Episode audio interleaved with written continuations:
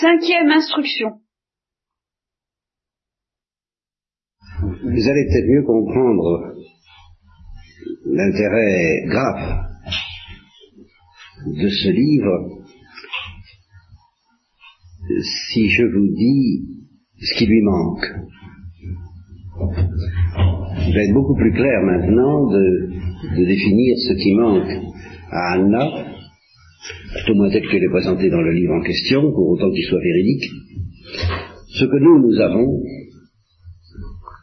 est grave de nous demander ce que nous en faisons ou ce que nous n'en faisons pas.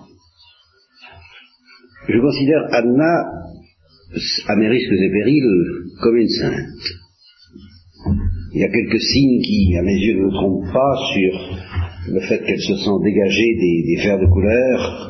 Il y a une espèce d'assurance humble dans la, dans la libération, de totalitarisme qui donne l'impression d'une vraie destinée évidente et plus qu'enviable. Je voudrais bien avoir sa pureté, sa décision. C'est une fille décidée, une fille qui n'a pas marchandé les choses que Dieu lui demandait. Une fille qui a su comprendre ce qu'il fallait demander à Dieu aussi, parce qu'elle a su comprendre ce que dit Saint Paul d'ailleurs, nous ne savons même pas ce qu'il faut demander. Voilà, vous voyez, justement. Le Saint-Esprit lui a fait comprendre qu'en effet, nous ne savons pas ce qu'il faut demander, et elle a su demander d'apprendre à poser les vraies questions, d'apprendre à poser les questions qu'il faut demander.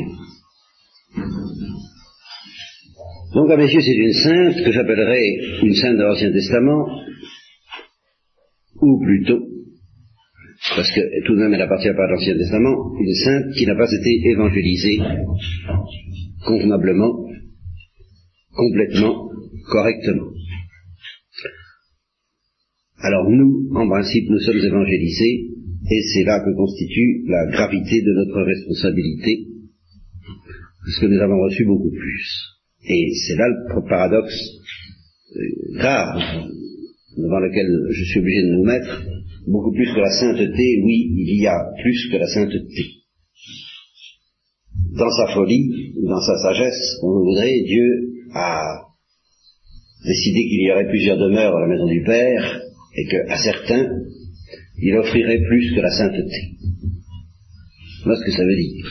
Vous comprenez, quand on dit que les chrétiens ont plus, mais que tout le monde peut être sauvé, si on se contente de dire qu'ils ont une petite couronne supplémentaire, euh, petit insigne, euh, je sais pas moi, hein, euh, euh, ça c'est assez inoffensif.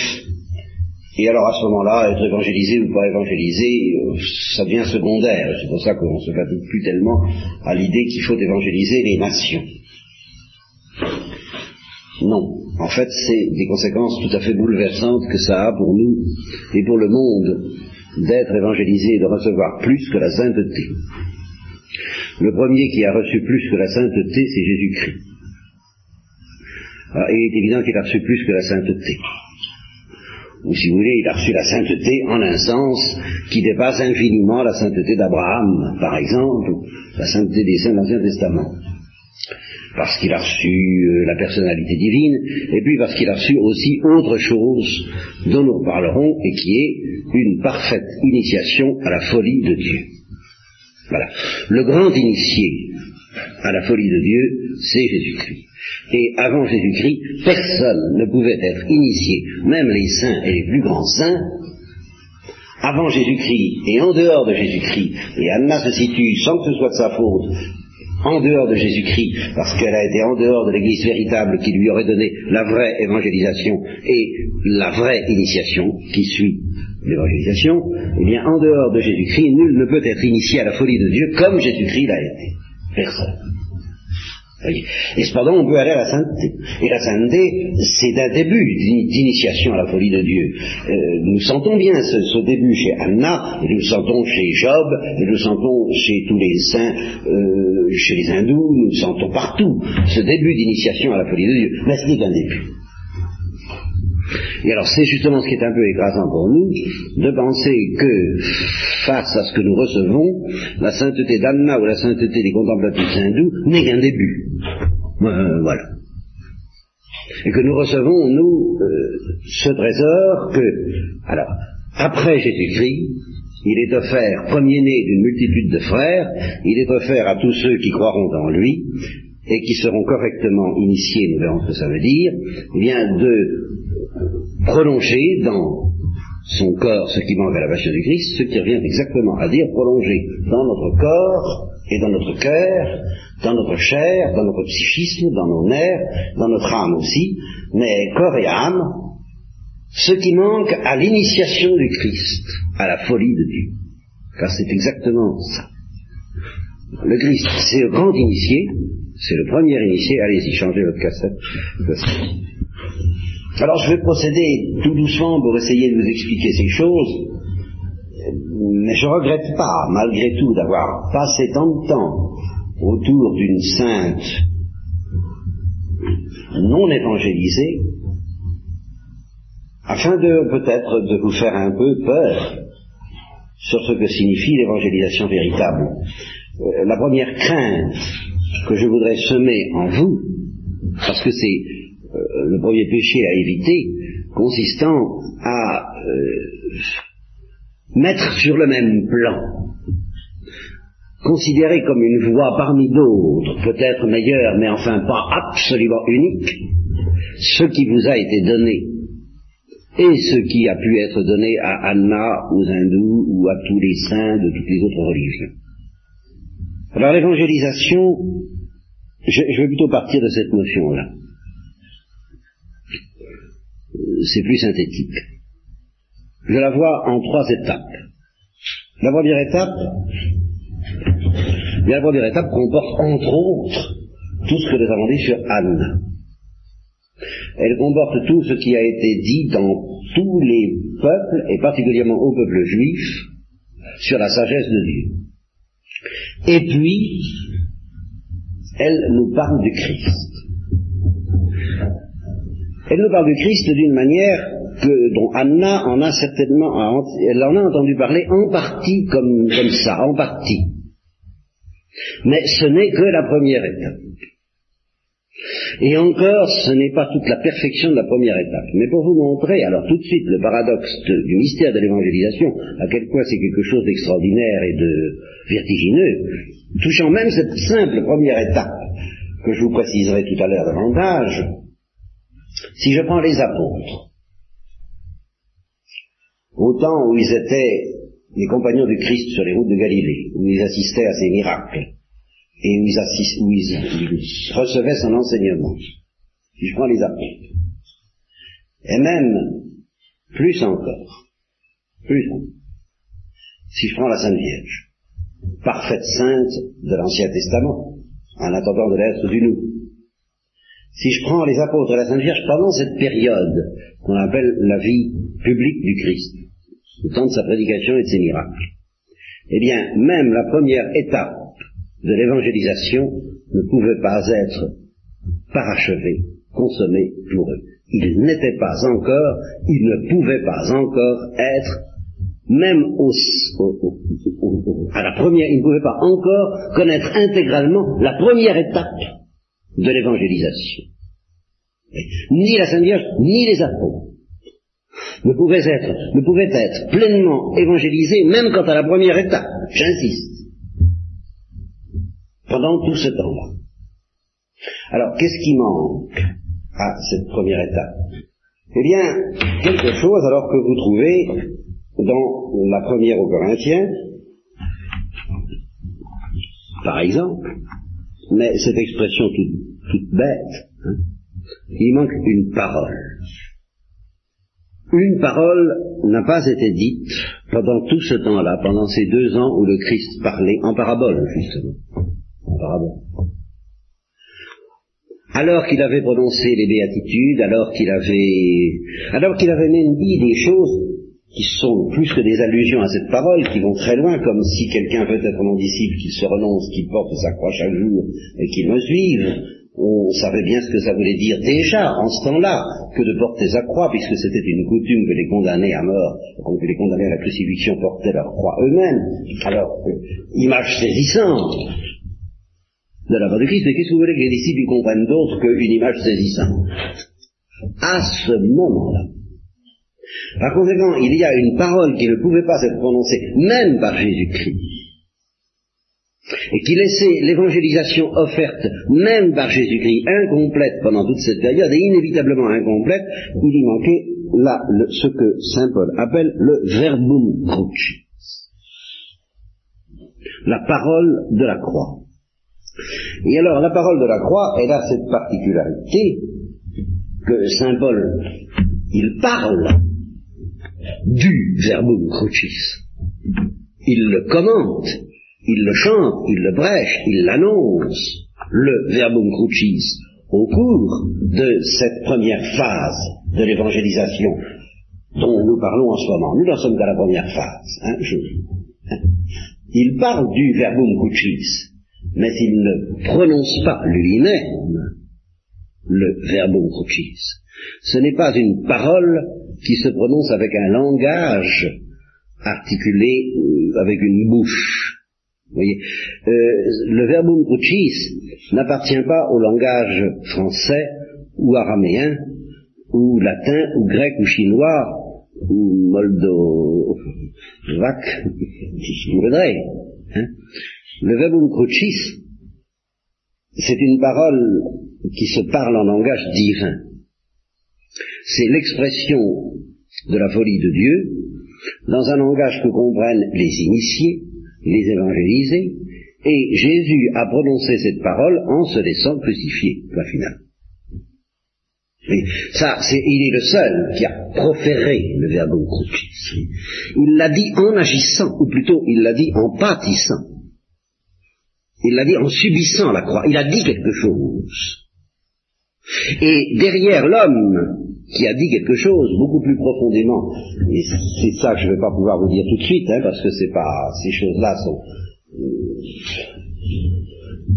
même parler du verbum crucis, c'est pas facile. Euh, il l'a entendu en tant qu'homme, mais c'est en tant que Dieu qu'il l'a proféré.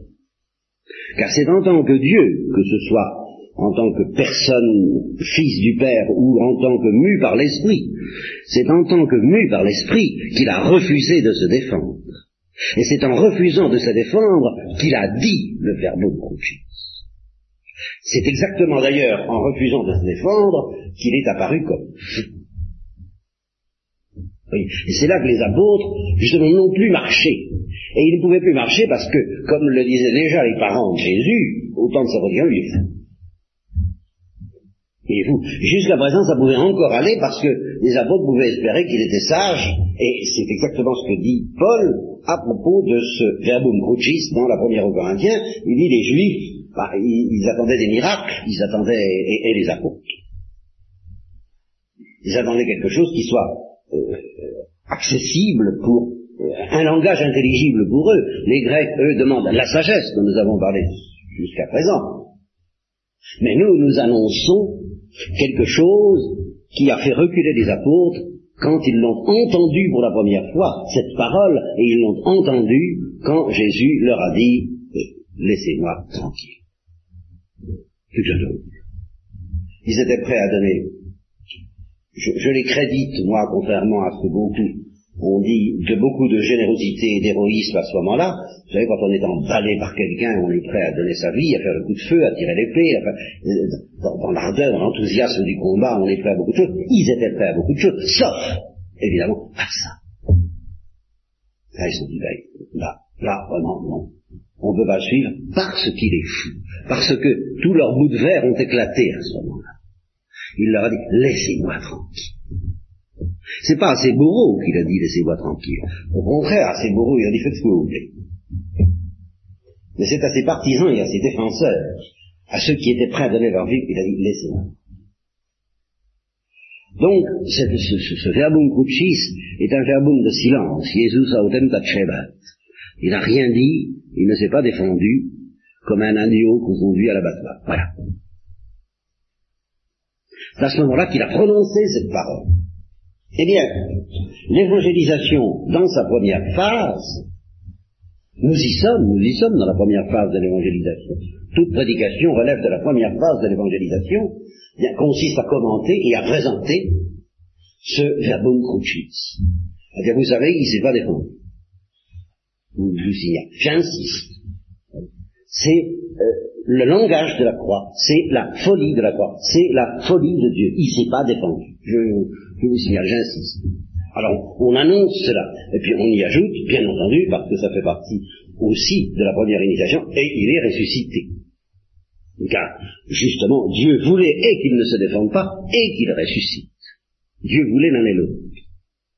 Mais moi, je peux vous évangéliser euh, complètement quant à la première partie de l'évangélisation, nous verrons en quoi consiste la deuxième et en quoi consiste la troisième, je peux vous donner intégralement l'évangélisation, quant à sa première partie même, et Jésus ne pouvait pas, ne pouvait pas. Il ne pouvait pas, pendant qu'il parlait à ses apôtres, pendant qu'il était avec eux, euh, il ne pouvait pas parce qu'il il, manquait, il manquait la parole en question. Il pouvait leur dire, euh, ne parlez pas de ça avant que le Christ, avant que le Fils de l'homme ne soit ressuscité d'entre les morts, il faut qu'il souffre beaucoup, qu'il soit crucifié, mais c'est pas ça le verbe Christ. Tant qu'ils entendaient que ça, euh, ça n'entrait pas. Il n'avait pas vraiment entendu retentir la parole divine de la croix.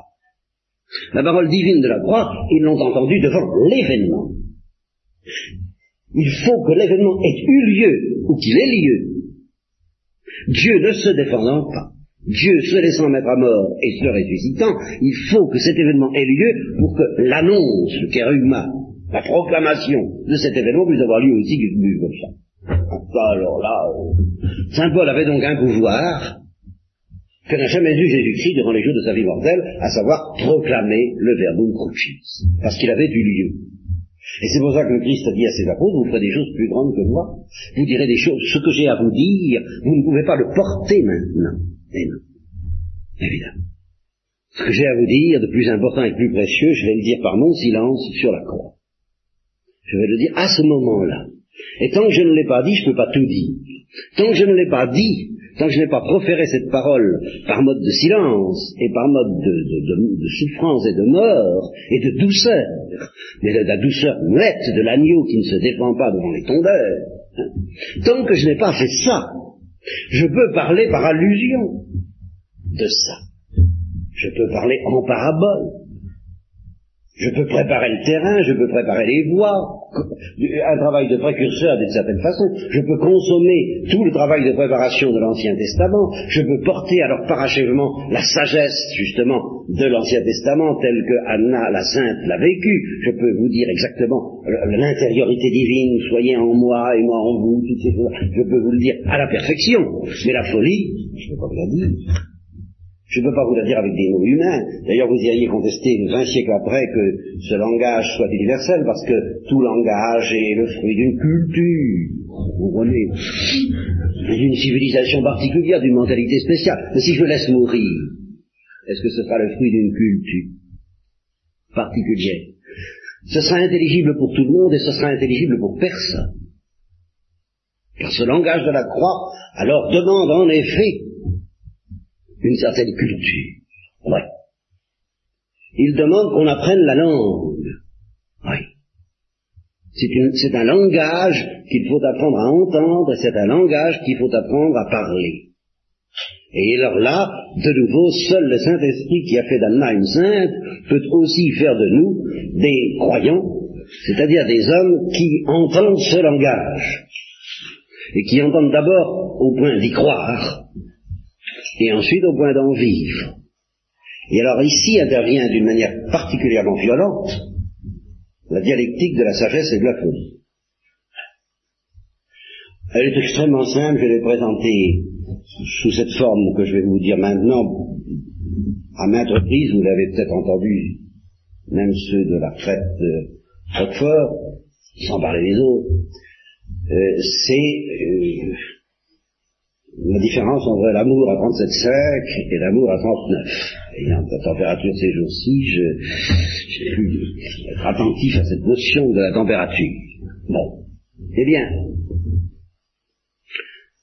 celui qui aime à 37,5 et qui trouve que c'est très bien comme ça, Et quelquefois, ça arrive dans les romans, celle qui aime à 37,5 et qui a envie d'être aimée à 37,5 et qui trouve que c'est très bien comme ça, et puis dont l'existence est traversée par quelqu'un qui, comme Alceste dans le Misanthrope en face de Célimène, ou quelques autres hurluberlus du même poil, n'est-ce pas, veulent l'aimer à 39, eh bien la réaction de cette euh, sagesse d'amour à 37,5, c'est de dire, mais il est fou. Non, ça va pas, il est fou. Aimer, comme ça, c'est de la folie. Et c'est un petit peu le réflexe des apôtres devant Jésus-Christ. Mais, quand quelqu'un vit à 39, quand il est échauffé à ce niveau d'intensité, et que pour lui, justement, il, il expérimente les souffrances, mais aussi les joies, la joie, l'intensité de joie, la folie de joie qu'on éprouve à 39, déjà c'est vrai chez ceux, je l'ai souvent dit aussi, qui expérimentent ça de travers, dans le désordre et dans le mal, je cite souvent ce drogué qui disait à un de mes amis psychologues, lui conseillant de ne pas continuer un drogué de 15 ans, et disant à mon ami, faut qu'il ne vous droguez pas, vous ne savez rien. Vous me dit, vous êtes fou. C'est moi qui suis sage. C'est moi qui sais ce que c'est que vivre. Vous, vous ne savez pas. Vous êtes des morts. Tout au mieux, vous êtes des dormants. Vous voyez, vous, vous, vivez pas. Je le paierai peut-être de l'enfer, mais tant pis. Ça vaut la peine. Eh bien, euh, les, fous chrétiens, eux, les saints chrétiens, disent, ben, vous ne savez pas ce que c'est que vivre, vous ne savez pas ce que c'est qu'aimer. Je le paierai peut-être, je le paierai sûrement de la croix, mais ça vaut la peine. Et alors, vous, malheureux qui vivez à 37.5, vous êtes fous. La sagesse de Dieu a convaincu de folie la sagesse du monde. Ou la folie de Dieu est plus sage que la sagesse des hommes, qui revient exactement au même. Alors, je vous répète, il y a cette dialectique que ceux qui reçoivent de quoi entendre le langage de la croix, c'est-à-dire dont le cœur s'embrase à un niveau d'intensité suffisant pour entendre ce langage, c'est tout. Alors qu'à côté de ça, et en même temps, ils aient très peur, ils sont incapables de suivre, ils disent, je ne peux pas soutenir n'importe tout ce que vous voudrez, ça n'empêche pas d'entendre ça. Si devant un crucifix, car c'est ça l'évangélisation dans sa première partie, voilà. C'est rien d'autre à dire, c'est muet. Regardez. Regardez Dieu. Pas un homme, c'est un homme. Mais c'est aussi le Fils de Dieu. Vous voulez savoir quelle est la sagesse et quelle est la folie de Dieu? Regardez. Alors devant ce pareil, ce spectacle, vous avez trois attitudes possibles. Alors l'une qui est dénoncée par les psychologues depuis quelque temps, alors là les psychologues vont lui rendre un grand service, et qui est la stupidité. Ce qui consiste à dire oh ah oui ah oui je je, je vois pas bien bon. Alors cette stupidité là euh, c'est pas du tout une stupidité normale c'est une stupidité volontaire. C'est ce qu'ils appellent dans leur jargon les psychologues une une attitude d'évitement. On n'a pas envie d'être mis en face d'un crucifié et d'un Dieu crucifié, on n'a vraiment pas envie de ça, alors on fait l'idiot. Alors, les attitudes d'évitement, je ne vous en offrirai pas le catalogue ce soir, elles sont multiples, il y en a une qui a beaucoup cours aujourd'hui, c'est, euh, faut pas trop s'attarder là-dessus. C'est une attitude d'évitement. Vous comprenez? Parce que, une fois que vous aurez reçu le choc, alors là, il y a deux attitudes possibles après. Nous nous parlerons tout de suite. Mais une fois que vous aurez reçu, le choc, alors vous pourrez penser à autre chose. Mais pas avant. C'est trop commode. Vous comprenez? Ça, c'est tout même fait pour donner un choc. Je m'excuse, c'est étudié. Comme a dit un humoriste. Hein, c'est étudié pour donner un choc. Regardez, videbunt in quem transfixerum. Regardez celui que vous avez crucifié. C'est la première chose que euh, Pierre a dit aux Juifs, celui que vous avez crucifié, il est ressuscité. Et, le choc, alors pour les Juifs, c'est pas d'apprendre qu'il était crucifié, mais que celui qu'ils avaient crucifié était le Messie. Alors là, ils ont eu un choc. Vous comprenez ça, ça alors là, et, c'est tout de même a vu ça. Simplement, euh, c'est de savoir que c'était le Messie. Ils étaient endurcis suffisamment peut-être pour avoir l'habitude du ou de la crucifixion comme d'un événement relativement courant chez les Romains. Je ne dis pas qu'ils en étaient tous au niveau du, du juge de Racine dans les plaideurs, bon, cela fait toujours passer une heure ou deux. Hein, je ne prétends pas qu'ils en étaient tous là. Mais euh, il n'était quand même pas sensible au degré de sensibilité et peut-être de sensiblerie où notre siècle est parvenu, tout en s'endurcissant considérablement par les méthodes d'évitement par ailleurs. De toute façon, il ne vivrait peut-être pas d'horreur devant ce cette torture, comme nous sommes tentés de le faire aujourd'hui, malgré ce que nous apprenons sur les camps de concentration, qui nous montrent que nous ne devons rien à la crucifixion. Mais l'idée que c'était Dieu, que c'était le Messie, que c'était le Sauveur, que c'était le roi d'Israël, alors ça, ah, ils ont eu un choc. Alors le jour où on a eu le choc, une fois qu'on a laissé le choc produire toutes les ondes de choc qu'il doit produire en nous et se développer et produire tous ses fruits, alors on peut penser à autre chose. Exemple d'un passage à autre chose, dans, un autre domaine, pour vous montrer qu'il y a des phases dans la vie spirituelle, le bienheureux Bertrand de Garrigue justement les Garrigues, c'est pas vrai ici, il y a Bertrand Garrigue qui pleurait ses péchés toute, la journée et toute la nuit, pendant des mois et des mois. Alors Saint Dominique un jour lui dit, bon, écoute, c'est bien, tu as suffisamment pleuré tes péchés, maintenant tu vas pleurer ceux des autres. Voilà. L'onde de choc a produit ses fruits, tu as assez pleuré tes péchés, ça va comme ça. Mais il fallait commencer par là.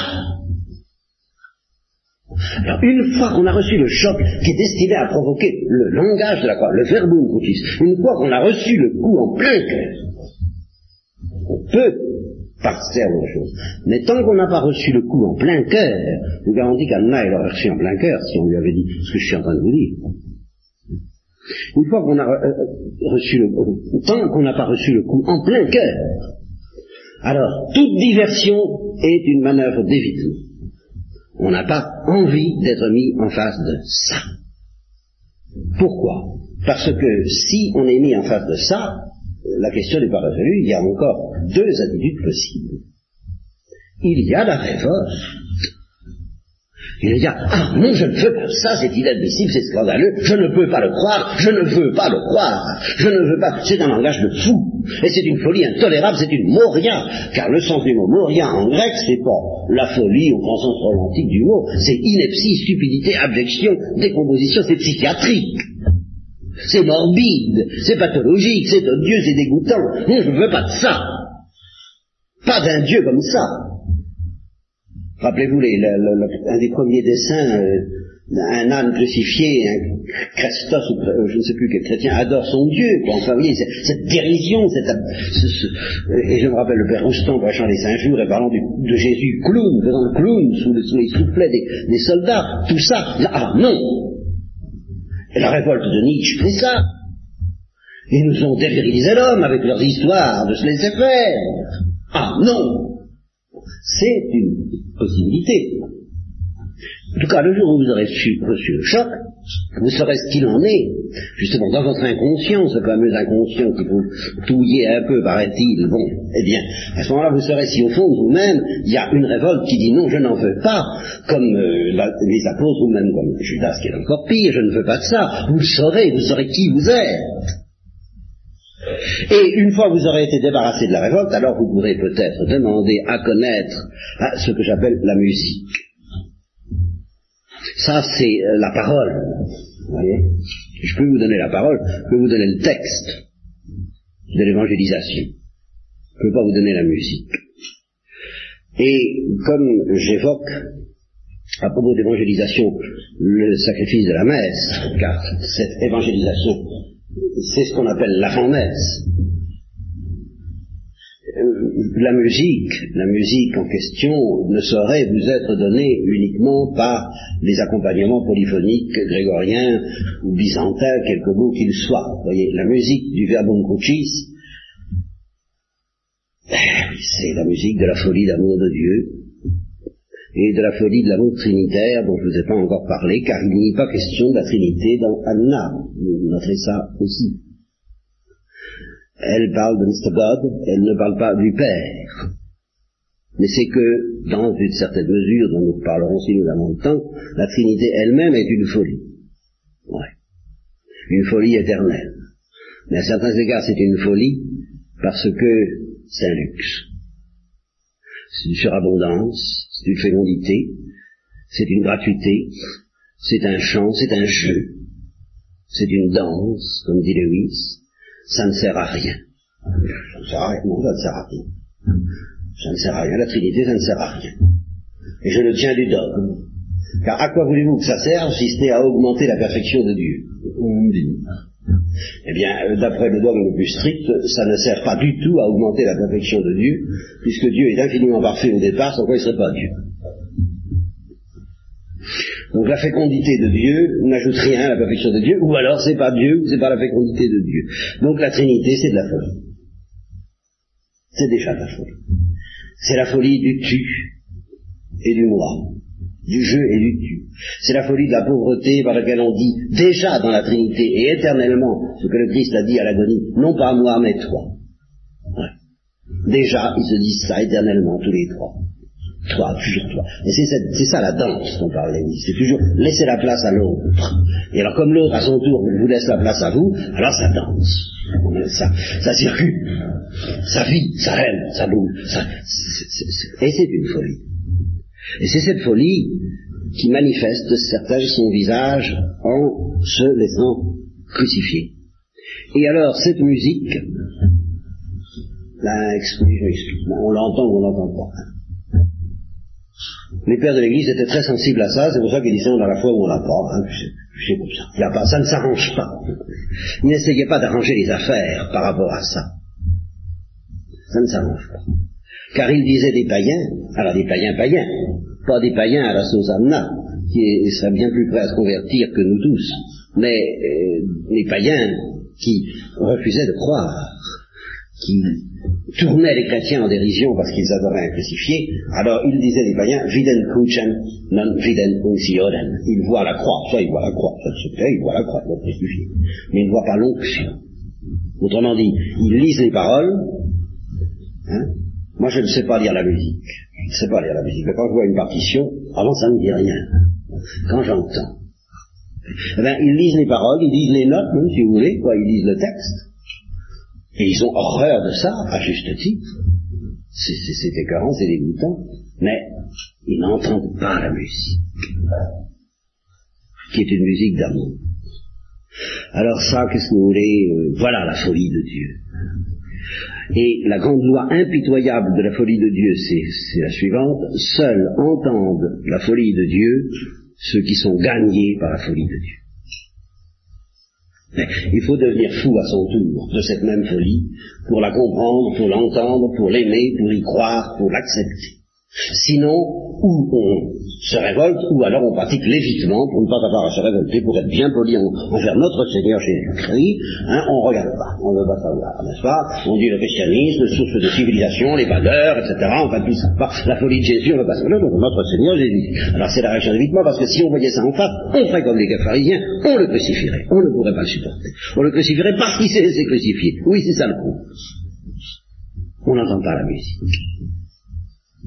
Et c'est ça que dit Saint Augustin, donne-moi quelqu'un qui aime, donne-moi quelqu'un qui aime, à, ce niveau non pas nécessaire pour en faire autant. Il ne s'agit pas du tout d'en faire autant pour le moment, car justement dans la mesure où on entend la musique, on, sent bien toute cette faiblesse et cette pauvreté de, la chair en nous, l'esprit est bon mais la chair est faible, alors là on l'expérimente tout de suite, qui, qui dira en même temps qu'il sera attiré vers cette musique, mais je ne peux pas mais je ne peux pas, ah ça oui, ça c'est le chrétien qui va commander l'espérance, l'esprit d'enfance, la supplication, de tout ce vous voudrez.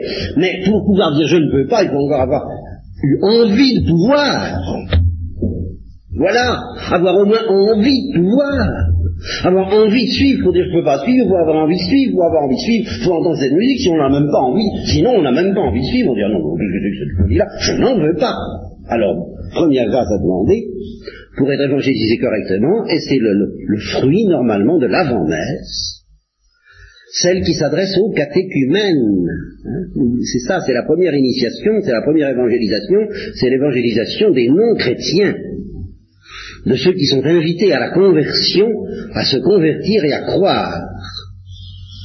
Oh, vous qui passez le chemin, voyez comme est ma grande ma douleur, je vous annonce la grande folie de Dieu, la grande folie de la douleur de Dieu, et la grande douleur de la folie d'amour de Dieu, je vous annonce cela, laissez-vous prendre, laissez-vous. C'est la première évangélisation, pardonnez-moi cette comparaison, ça ressemble, très strictement, à la parade devant un cirque fait la parade, et euh, ça, ça, donne ben, les mystères de la passion au Moyen Âge, les prédicateurs, la liturgie de l'avant-messe, qui peut être enrichie, ça pourrait durer huit jours, et souvent dit, ça pourrait durer deux mois, ça pourrait durer une kermesse, si vous voulez, au cours de laquelle, eh bien, on chante et on proclame le mystère, les mystères de la passion, et on essaie de toucher le cœur des infidèles, on essaie de toucher le cœur de ce peuple insensible, en lui manifestant toutes les splendeurs de la sainteté chrétienne par, tous ses bouts, et on dit entre entrez, mesdames et messieurs, et vous recevrez la seconde évangélisation, celle qui a lieu sous le chapitre. Et alors, une fois que tout le monde a pris ses billets, c'est-à-dire que se sont fait baptiser tous ceux qui acceptent d'entrer sous le chapiteau, qu'ils reçoivent le sacrement, le billet d'entrée, la porte d'entrée, le baptême, alors on dit que les catéchumènes sortent. Nous allons procéder à la deuxième initiation, dont nous parlerons peut-être demain.